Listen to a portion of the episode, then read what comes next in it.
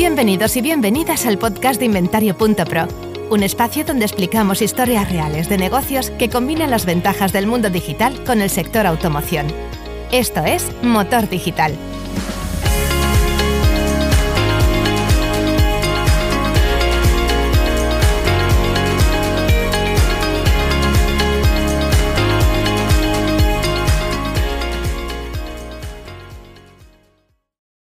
¿Qué tal? Bienvenidos a un nuevo episodio del podcast de Inventario.pro, Motor Digital. Hoy nos acompaña Monse Martínez Campos, la directora comercial de Faconauto. Muy contentos de que estés aquí, Monse. ¿Qué tal? ¿Cómo estás? Sí, fenomenal. Muchas gracias por la invitación. Eh, espero que vamos a pasar un buen rato. Sí, sí, vamos a tratar muchos temas. Eh, lo que podríamos hacer primero, ¿vale? Para el que no conozca Faconauto, esto esto es muy difícil, pero vamos a repasar exactamente el, por qué, o sea, cuál es la misión y los objetivos de Faconauto y luego tengo un montón de preguntas, pero, pero volvamos, al, volvamos a la génesis. O sea, Faconauto, ¿qué objetivo tiene y a quién atiende y cuál es su misión? Pues mira, Faconauto como patronal eh, del sector de distribución en España, lo que pretende es, pues como todas las asociaciones, eh, aportar valor a los asociados. Al final el objetivo en este caso es aportar valor a todas las redes de concesionarios y más en un momento como el actual. Bueno, yo creo que siempre al final ha sido importante. Lo que ocurre es que ahora, pues eh, con toda la transformación que estamos viendo, no solo en este sector, sino en todos, eh, pues yo creo que nuestro papel es fundamental. Y nosotros esta representación la hacemos a través de las asociaciones de las distintas marcas de, concesionarios. Vale, de todas maneras, el asociado no es el de la. No es, la asociación, no sois una asociación de asociaciones. El, asociado directamente es el concesionario oficial que está con vosotros. Se adhieren a nosotros a través de sus asociaciones. Vale. Nosotros somos la patronal, somos efectivamente asociación de todas las asociaciones. Vale, También hay la posibilidad, porque hay asociación, hay marcas que no tienen asociación, que se adhieren directamente. De acuerdo. Em, el otro día en cifras, eh, eh, yo creo que tenéis una de las mejores, la newsletter diaria, es eh, uno de los mejores, desde mi punto de vista, uno de los mejores recopilatorios en, España que está súper bien. Entonces tiene un poco variado todo. Sí, sí, no, la verdad, es, es, es, de las pocas que me leo cada día. O sea, yo tal como llega el, el, el Facon Autorius, voy, pincho, voy leyendo. Por, eso, por ejemplo, a nosotros nos gusta mucho pues, patrocinaros en la medida de lo posible, pues estar ahí patrocinando la newsletter, muy contentos. Pero salía la cifra de lo que es el volumen de PIB. El, peso en el PIB sobre el PIB español de todo el tema de la distribución. Eh, ¿Tienes las cifras más o menos en mente para repasar los, los números que se movían? Porque eran bastante impresionantes. Sí, pero espera, que lo estoy a la vez que estás hablando, porque digo, me, vas a pillar, yo creo que estamos eh, superando el 3%. ¿eh? Eh, representamos. A, mí me suena esta cifra. Sí, 3,1. 3,1. Una facturación, mm, una facturación de más de 43 millones de euros. exacto y sobre una base calculada de 2.042 concesionarios, 153.000 empleos directos, 5.300 puntos de venta y de manera indirecta, de manera indirecta casi medio millón de personas involucradas. 3% eh, de aportación al PIB nacional. Esto es lo que vosotros representáis, incluyendo venta y posventa. Eso es. El nivel de penetración que tenéis de la asociación prácticamente es 100%, ¿no?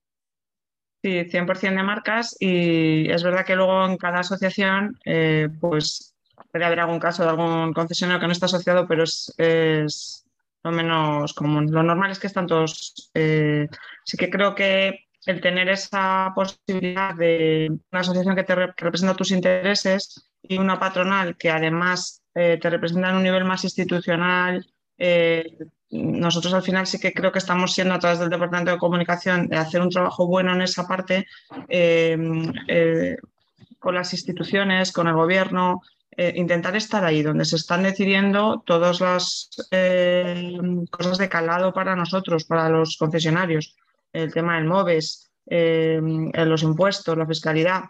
Pues estos temas son críticos para los asociados, entonces hay que estar ahí.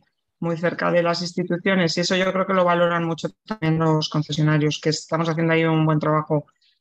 Em, a nivel de, proyectos, cuando supongo que hacéis, eh, qué, es lo que queríais hacer en el 2021, una vez superado el, o en vías de superación del, tema de la pandemia, em, cuando te dicen cuáles son los proyectos más destacados que tiene ahora mismo Faconauto en curso, ¿tú qué responderías?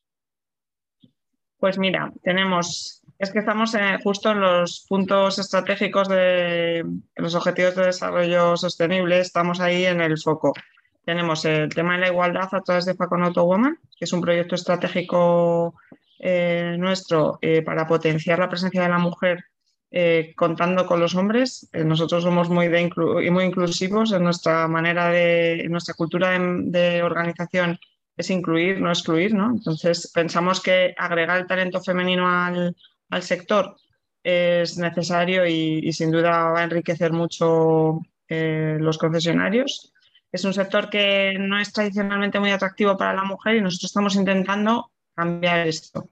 Nosotros es una prueba eh, muy real de esto porque de hecho nosotros en, nuestra propia organización, en nuestro equipo, eh, somos un poquito más de mujeres.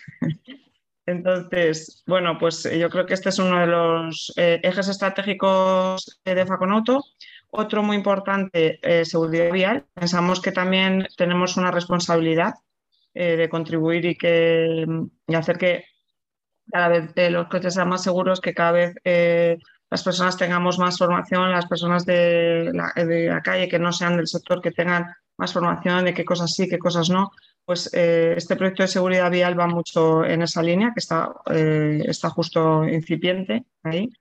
Eh, tenemos Facon Auto Verde para una movilidad verde y sostenible, muy importante. Nosotros ahí hemos desarrollado el concepto e-concesionario y va en la línea justo de, esto, esta transformación. ¿no? Al final la tecnología, la electrificación, la eficiencia, la sostenibilidad de los espacios, hacer que los concesionarios sean cada vez más autoconsumo de energía. Eh, bueno, pues al final intentar eh, contribuir a una sociedad más responsable y, nosotros ahí también tenemos bastante que, aportar.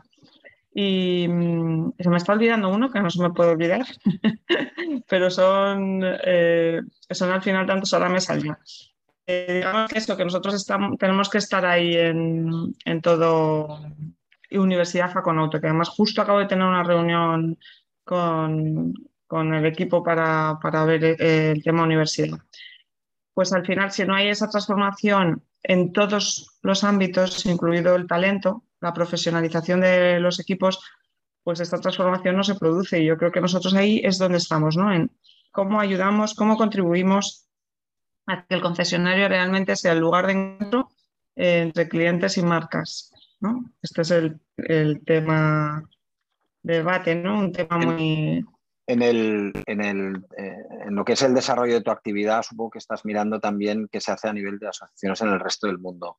Eh, si tienes que ir a buscar ideas o ver tendencias o pautas, eh, evidentemente está la Asociación Americana, la NADA, la NADA, pero, ¿qué otras asociaciones de concesionarios hay en el mundo que creas tú que están funcionando especialmente bien? Que vayas y digas, mira, esto están haciendo cosas muy interesantes que algún día o deberíamos traerlas o deberíamos modificar planes existentes para hacer lo que también hacen ellos. ¿En qué otros países estás viendo una actividad de asociación de concesionarios en automoción que valga la pena mirarse? Pues mira, si te digo la verdad, no soy referente y para mí es nada en, Estados Unidos y la verdad que tenemos además buena relación con ellos y vamos haciendo reuniones regulares para, pues de alguna manera, imbuirnos de su conocimiento porque yo creo que ellos son eh, al final nuestro referente. Y, si te digo la verdad, en Europa sí que estamos también presentes, pero quizá el referente, eh, los que mejor lo están haciendo son los americanos. Muy bien. hace, luego repasaremos tu trayectoria profesional y el tiempo que llevas en, en Falconauto, pero justo antes del, inicio de la pandemia, creo que fue, se anunció el proyecto New, creo que era en el 19. Ahora, si la memoria no me falla, fue en el Falconauto de 2019. El proyecto New, que, del cual Faconauto es un, exponente y es uno de los portales premium que hay en España, ya se ha posicionado en poco tiempo. El proyecto New, cuando se pensó hacerlo, ¿por qué estuvo Faconauto tan encima y tan eh, eh, eh, involucrado en el desarrollo del proyecto? ¿Qué es lo que se buscaba? Pues mira, lo que se buscaba es que los concesionarios fueran protagonistas en, esta plataforma de movilidad. Al final, New es una plataforma de, movilidad y nosotros tenemos los coches. ¿Por qué no pueden, porque tienen que liderar otros ¿no? el, mercado, ¿no? Pensamos que, bueno, que teníamos que estar ahí como, como concesionarios en la, movilidad. Eh, básicamente eh, es como eh, como las empresas de renting, ¿no? Cuando deciden, oye, eh, ¿por qué me tienen que vender los vehículos de remarketing otros? ¿Por qué no puedo yo crear mi propia plataforma? Eh, y entonces ahí tienen, hace Lisplan con su Carnext, ALD, todas las plataformas al final Arbal, ¿no? Y, lanzan ellos sus propios portales de remarketing donde venden sus terminaciones. Pues es, básicamente es algo parecido, ¿no? Si nosotros tenemos los coches, ¿cómo ayudamos a, los concesionarios a... Y por eso nace New. Ah, muy interesante. Nosotros estamos entrevistando en el podcast a distintos portales y New eh, dentro de poco va a venir con nosotros. Yo calculo que en lo que queda de año vamos a traer a, algún responsable que nos pueda explicar el proyecto de arriba abajo, como han hecho otros portales. Con el cual, por cierto, nos integramos desde inventario.pro a nivel de multidifusión y funciona y funciona la integración y, New tendremos que ver la evolución futura del portal y cómo se están moviendo los portales premium, eh, porque dijésemos los próximos años van a cambiar bastante las cosas, como ellos mismos nos, han estado explicando. Eh, con respecto a ti, Monse, la trayectoria profesional tuya y el background que tienes, ¿cuál es y cómo aterrizas en Faconauto? Madre mía, esto es... ¿Cuánto tiempo tengo? el que quiera. Bueno, yo, nada, no, lo puedo hacer muy corto o muy largo, lo que, lo que quieras. Mira, yo empiezo eh, estudiando la carrera, eh, yo estudié económicas. Pues bueno, pues porque quizás no es, cuando yo estudié eh, la carrera, pues había que buscar una carrera que tuviera salidas, ¿no? Era como un poco, o sea, daba igual que te gustara o no. Quiero decir que ahora me parece bien porque ahora la gente joven yo veo que sí se preocupan y si no le gusta, cambian de carrera, ¿no? Y me parece como, digo, qué valientes. Eh, pero bueno, digamos que en mi caso, ¿no? Con la cultura en mi familia y en, mi generación era, pues eh, te pones y tienes que acabar y algo que te el futuro. Entonces en aquel momento era económicas. Eh, pero no era vocacional. claramente no, no tengo mucho de economista. Entonces entré en banca, según acabé la carrera, pero no me gustó nada la experiencia. era pues en, lo que sería ahora Bankia Caixa, de hecho, eh, que en su día era Caja Madrid, ¿no? Y yo me di cuenta rápidamente que este trabajo para mí no era, pues porque era como un poco funcionariado o así, ¿no? Que era, me parecía a mí que era poco dinámico, no, y a mí siempre me gustan mucho los coches, eh, quizá porque mi padre me enseñó a conducir con 12 años y eso me hizo sentir como que era mayor. Y, y, poderosa, ¿no? Eh, con 12 años, una niña, pues ahí conduciendo, imagínate, claro, ahora sería total, bueno, también sería ilegal en aquel momento, pero ahora claramente le, detendrían a mi padre, pobrecito, que me está viendo desde arriba. ¿eh? Y, bueno, pues esto quizá a mí me, introdujo un poco el gusanillo del motor. Mm, me, me gustan los coches desde niña. Entonces rápidamente pues empecé a investigar un poco tal y entré en Menicars, que es una empresa que yo creo que se adelantó a su tiempo. Eh, creo que los, entre los accionistas está Grupo Quadis y algún banco, en fin. Y, lo que hacíamos básicamente, no sé si conoces. Me suena muchísimo el proyecto, yo creo que era un primer intento de venta directa de... era venta online eh, en el corte inglés pero usando el punto de venta de los. Bueno, yo me acuerdo del, parking del corte inglés con, unas, con unos espacios específicos donde te entregaban el coche. Eso es. Entonces, eh, con unas pantallas, con una tecnología bastante puntera, pues eh, presentabas el coche tal en, bueno, pues en, imágenes, o sea, tú no tenías el coche. Eh, yo creo que fueron muy modernos para aquel momento, no estaba preparada tal y bueno, al final no, no, no, fue, yo me marché antes de que el proyecto cerrara, pero sé que luego no, no duró mucho tiempo. Y me fui a BCA, que es una empresa, una multinacional inglesa, que hace subastas de VO. Sí. Básicamente hace subastas, pues no sé si conoces, si has estado en alguna subasta. Sí, sí, sí. Eh, en BCA. Tenemos buenos amigos ahí. Vale. Bueno, pues nada, pues yo llegué, me acuerdo el primer día y eh, cuando estaba haciendo las entrevistas y tal, y yo veo la subasta, digo, yo quiero subastar. Es que me pareció chulísimo porque es que eso era adrenalina, porque es vender un coche por minuto. Entonces, claro, ¿quién, ¿Quién puede eh, decir que ha vendido, que ha subastado 10.000 coches y ha vendido 7.000 coches? Es que es una pasada. Sí, sí, yo, Entonces, yo, yo, vi una en, directo y es alucinante. Está pues, un espectáculo. Pues nada, yo empecé allí eh, eh, gestionando la cuenta del Lisplan con un equipo de 20 personas. Hacíamos todo el proceso de finalización, las terminaciones, el transporte, peritación de los vehículos, un proceso homogéneo, transparente que permitía al Lisplan conocer el precio real y el estado real de sus vehículos eh, de una manera objetiva. Esto era algo que no tenían porque al final los coches terminaban cada uno en un punto y había un poco poca transparencia. Era un proceso que no estaba, no estaba bien pulido y no era eficiente. Entonces esto les permitió al Isplan eh, ser capaces de gestionar y de ganar mucho más dinero y de una forma más eficiente sus terminaciones, una flota de 20.000 coches en aquel momento y a veces también le permitió crecer eh, y aprender a hacer esto. Entonces, pues rápidamente eh, eh, lo hicieron con otras empresas de renting. En el año 2010, con toda la crisis, bueno, quizá un poquito antes, desde BCA, pues yo, yo estaba en ese momento como gerente del centro de Azuqueca, que era el centro de referencia en BCA, pero había un, un momento crítico de gran dificultad porque no había coches. Porque si recuerdas en aquel momento, pues todos los contratos de renting se alargaban. Sí. Eh, y nosotros, el, más del 70% de los vehículos que se subastaban eran de renting. Entonces, eh, pues inventamos un modelo eh, para atraer los coches de los concesionarios, porque en el año 2010, yo tengo la cifra grabada, en el año 2010 se vendieron en todo BCA, que pues venden más de 30.000 coches en España, se vendieron 64 coches en todo el año de concesionarios, o sea, el concesionario no estaba en BCA. Sí que venían a comprar los más avezados, ¿eh? Sí que venían a comprar VO, pero no vendían VO. Inventamos un sistema, Market Price, que lo que proveía al concesionario era un precio eh, cierto del vehículo que retomaran en el momento de la verdad, en el momento en el que se está produciendo la conversación comercial.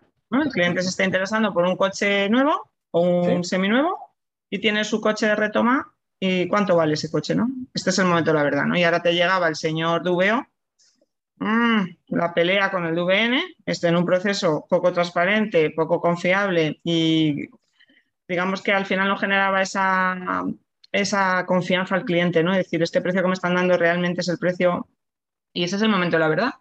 Porque si tú ahí eres capaz de darle el mejor precio un precio eh, adecuado, pues al final tienes muchas más posibilidades de cerrar.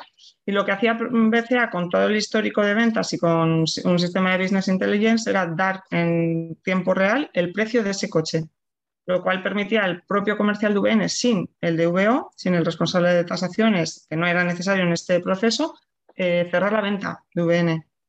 Fíjate, esto era una revolución, porque tú tenías que llegar a los concesionarios. Este fue mi trabajo durante los últimos seis años en BCA. Yo estuve 14 años con ellos. Y mi trabajo fue eh, vender arena en el desierto y convencer al concesionario de que era mucho mejor tener un sistema eh, online en el que el comercial de VN tasara el vehículo de VO sin verlo y que el responsable de VO se dedicara a comprar VO y a poner el VO, no a profesional, a vender el VO a particular, que es ahí donde el concesionario ganaba dinero y donde tenía la posibilidad de desarrollar el negocio. Fíjate, era bastante revolucionario. Pero bueno, eh, me permitió conocer muy de cerca a todos los concesionarios, porque al final yo viajaba un montón con un equipo fantástico de comerciales que iban también visitando y eh, despertando oportunidades, ¿no?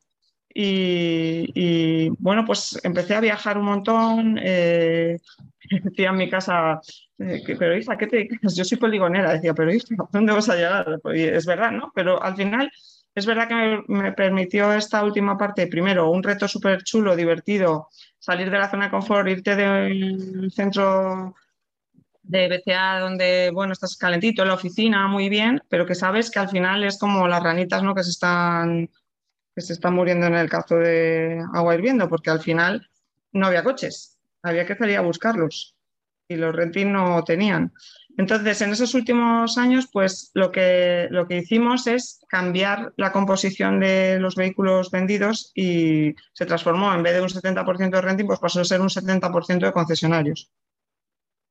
Entonces, cuando yo me marché, eh, yo decido en el 2016 que ya se ha acabado, que ya el reto está conseguido y que realmente, pues como un poco soy inquieta, eh, pues necesitaba hacer alguna otra, otra cosa. ¿no? veía que me estaba como conformando o de alguna manera, pues que ya estaba hecha mi parte. Ya, ya no veía yo que tuviera mucho más que aportar. Y entonces, pues ahí decido marcharme por cuenta propia, como eh, yo soy coach y bueno, he hecho varias especializaciones en esta rama porque me, gusta mucho y creo mucho en ella, pues, pues me voy a hacer formaciones y cambios de cultura en grupos de concesionarios eh, como autónoma y estoy durante un año pues eh, dedicándome 100% a esto. Era una parte que, que, tenía un poco hobby, pero bueno, pues durante un año pues estuve haciéndolo a full, me lo pasé muy bien, fue muy divertido y descubrí que lo de ser autónoma pues me gusta me gusta trabajar con un equipo y me ofrecieron en ese momento en el grupo Ibericar eh, ser gerente de dos concesionarios BMW Mini Motorrad, eh, Ibericar Cuzco en Madrid, el del Mini que está en...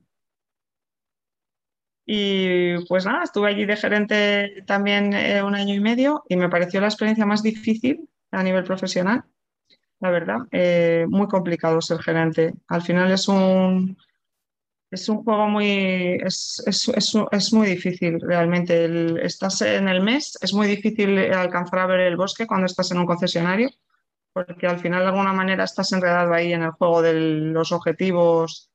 ¿eh? Y entonces salir de ahí para ver el, el, VO, salir de ahí para... Es complicado, es un juego perverso. ¿eh? Estás ahí. ¿Y estamos en qué año? ¿En qué año? Esto era, esto era 2017-2018 y 2019. Y luego. En 2019, en enero, me despiden. Para mí fue un.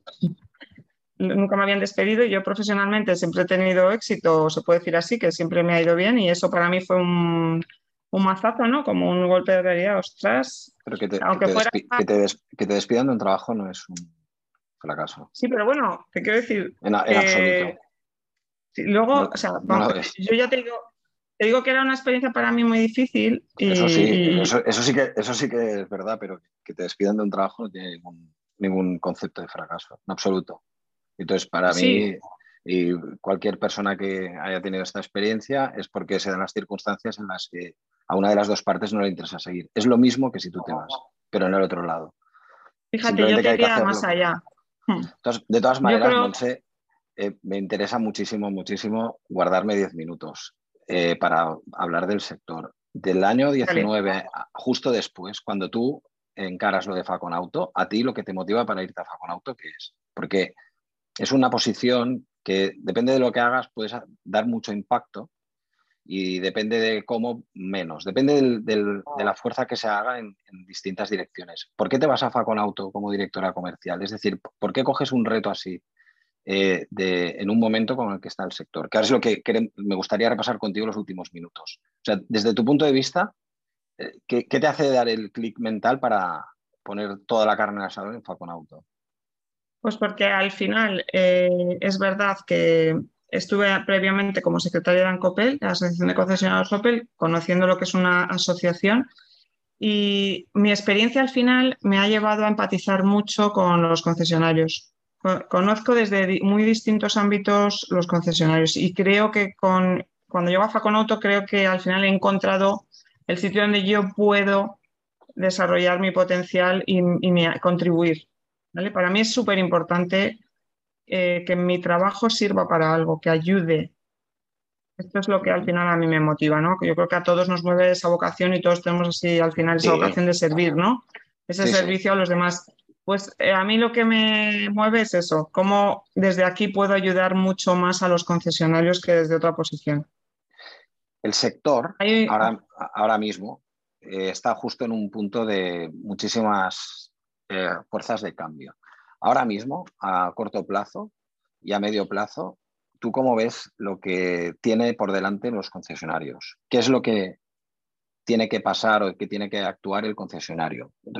Intentándolo resumir un poco por tu parte para poder después pasar al siguiente bloque de preguntas, porque tengo mucho interés en preguntarte eh, otras cosas sobre el, modelo de la distribución en España, ¿de acuerdo? O en el mundo en general con respecto a la automoción, pero a corto plazo y a medio plazo, ¿qué tiene que hacer un concesionario? tiene que abrir los ojos. Tiene que tenemos que abrir los ojos. No vale con si no miro no existe.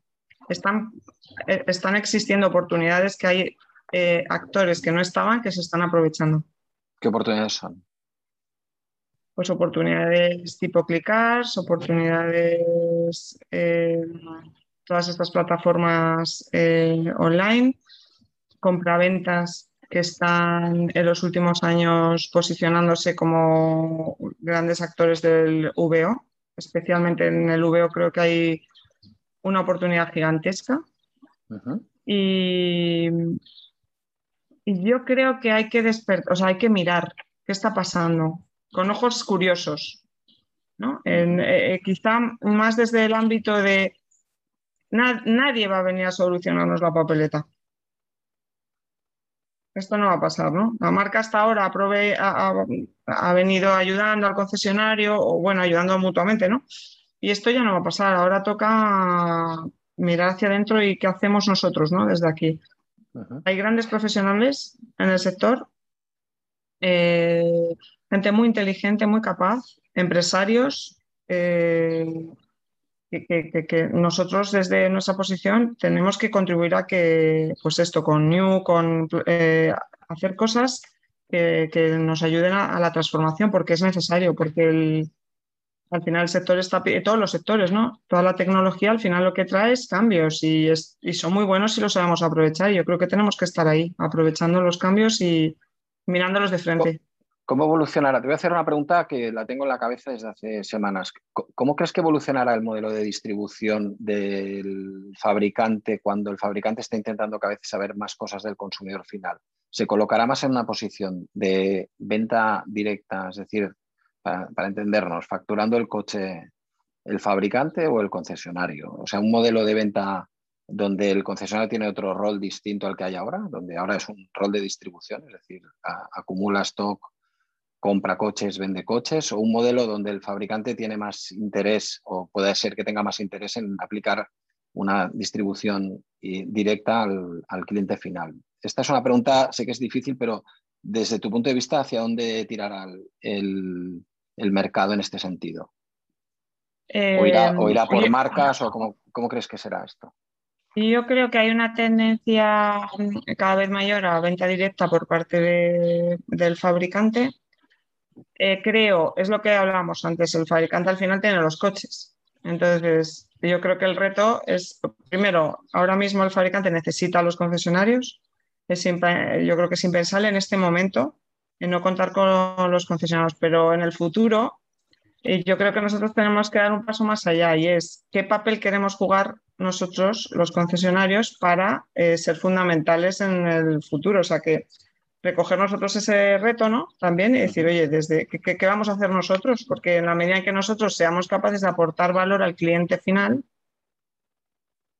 el, fabricante nos va a necesitar.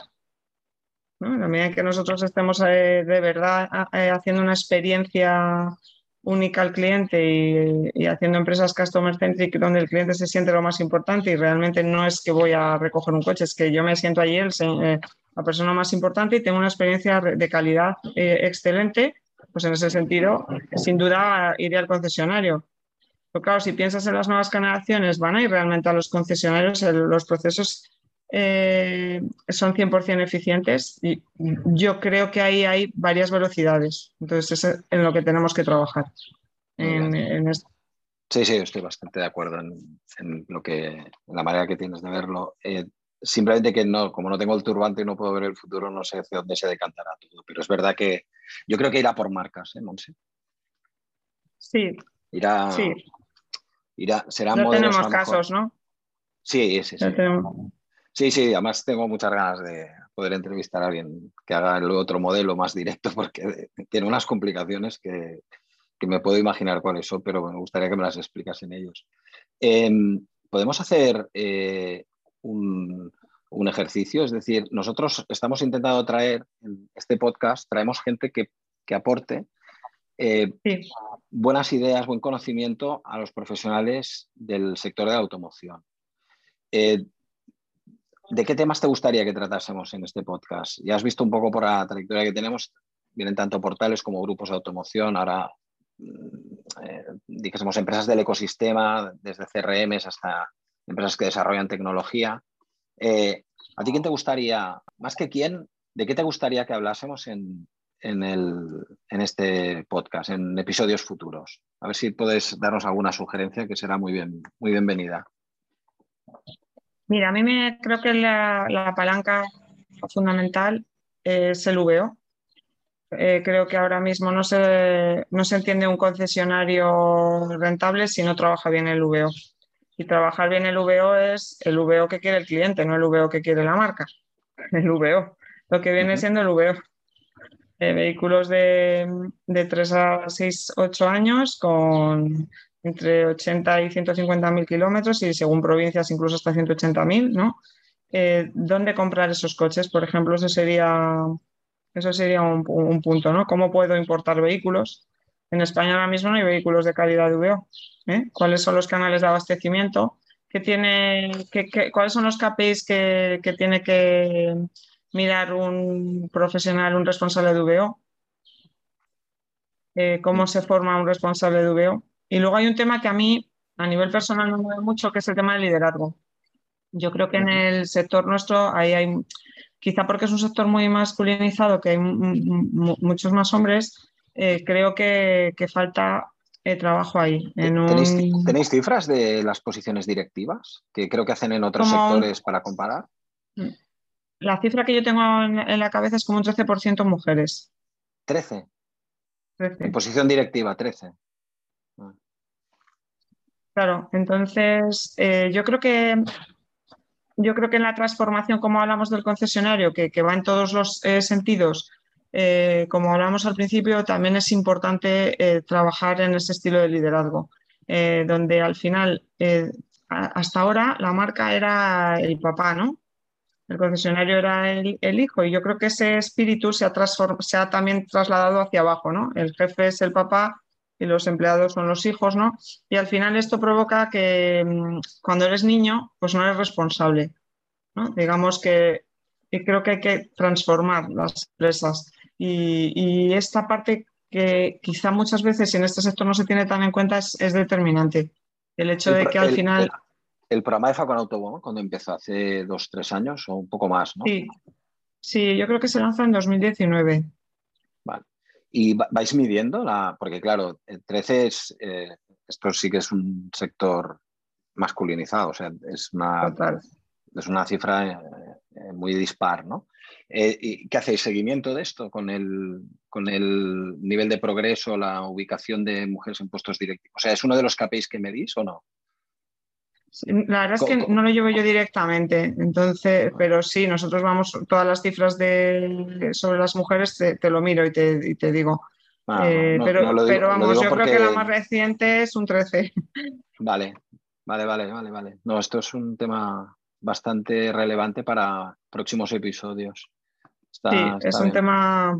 Y luego el tema de la importación, ¿eh? Esto no, no lo había dicho nadie hasta ahora. Eh, nosotros ahora en los próximos episodios vamos a traer, a, aparte de traer a más portales que faltan, eh, vamos a traer a otras empresas del ecosistema que desarrollen tecnología, porque nosotros abordamos la confluencia entre el motor y lo digital, o sea, porque es un poco también el terreno donde se mueve inventario.pro y, y un poco casi por, por deformación profesional. Entonces, eh, el tema de la importación no me lo había comentado nadie hasta ahora y es un tema muy interesante. Y después el, tema de, Sí que te pediré consejo a ver si ya será fuera de este capítulo, pero, pero para poder entrevistar a, personas, dijésemos, del género femenino que estén en el sector de automoción para ver su punto de vista con, un, con unos... Eh, con unos ratios como el que has comentado. Yo creo que merece la pena abordar este tema. Y después tenía que preguntarte otra cosa. Nosotros en el, en el, desarrollo de lo que es el, podcast, lo que sí que estamos viendo es que se está haciendo, varias empresas están preocupadas por el momento actual. Ahora estamos entre julio y agosto, cuando salga este episodio será será en agosto, de una escasez enorme de coches. Eh, nos quedan apenas dos o tres minutos. ¿Vosotros este tema os han transmitido la preocupación los concesionarios de la escasez de VO que hay actualmente en el mercado y de la poca disponibilidad de coches en, el segmento de usados y kilómetro cero? Totalmente, claro. Eh, mm. Estamos ante un problema generalizado entonces. Es un problema generalizado. Mm. Vale, ok. Vale, vale. Pues esto también es un tema que seguramente tendremos que ir a abordar y pues, supongo que enlazará con el tema de la importación que comentabas. Eh, vamos a ir cerrando. Ay, perdón, perdón. Mm. No, el tema de la importación es verdad que hay muchos compraventas que lo hacen desde hace muchísimos años. Yo creo que es un reto para, para, bueno, y muchos concesionarios también. ¿eh? Eh... ¿Tú, te, refieres al concesionario oficial cuando tiene que ir a buscar producto fuera de España? Es que al final, para un responsable de VO al uso, pues quizás esto no sea fácil, pero por eso hay que trabajar en esa profesionalización. Muy bien.